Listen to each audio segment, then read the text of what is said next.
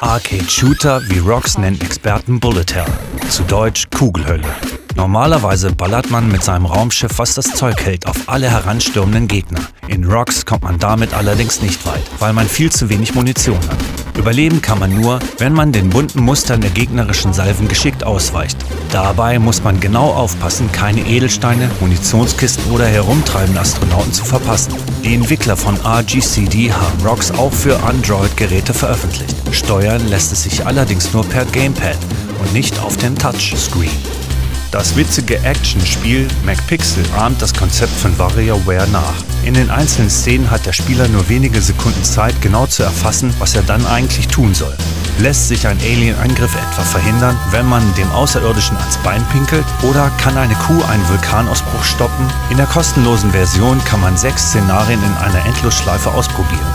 Mittlerweile haben die Entwickler von SOS auch eine kommerzielle Version mit 100 skurrilen Szenen fertiggestellt. Ferg greift das Konzept von Smash Bros. auf und hetzt bis zu fünf Spieler in pixeligen, aber bunt gestalteten Plattformarenen aufeinander.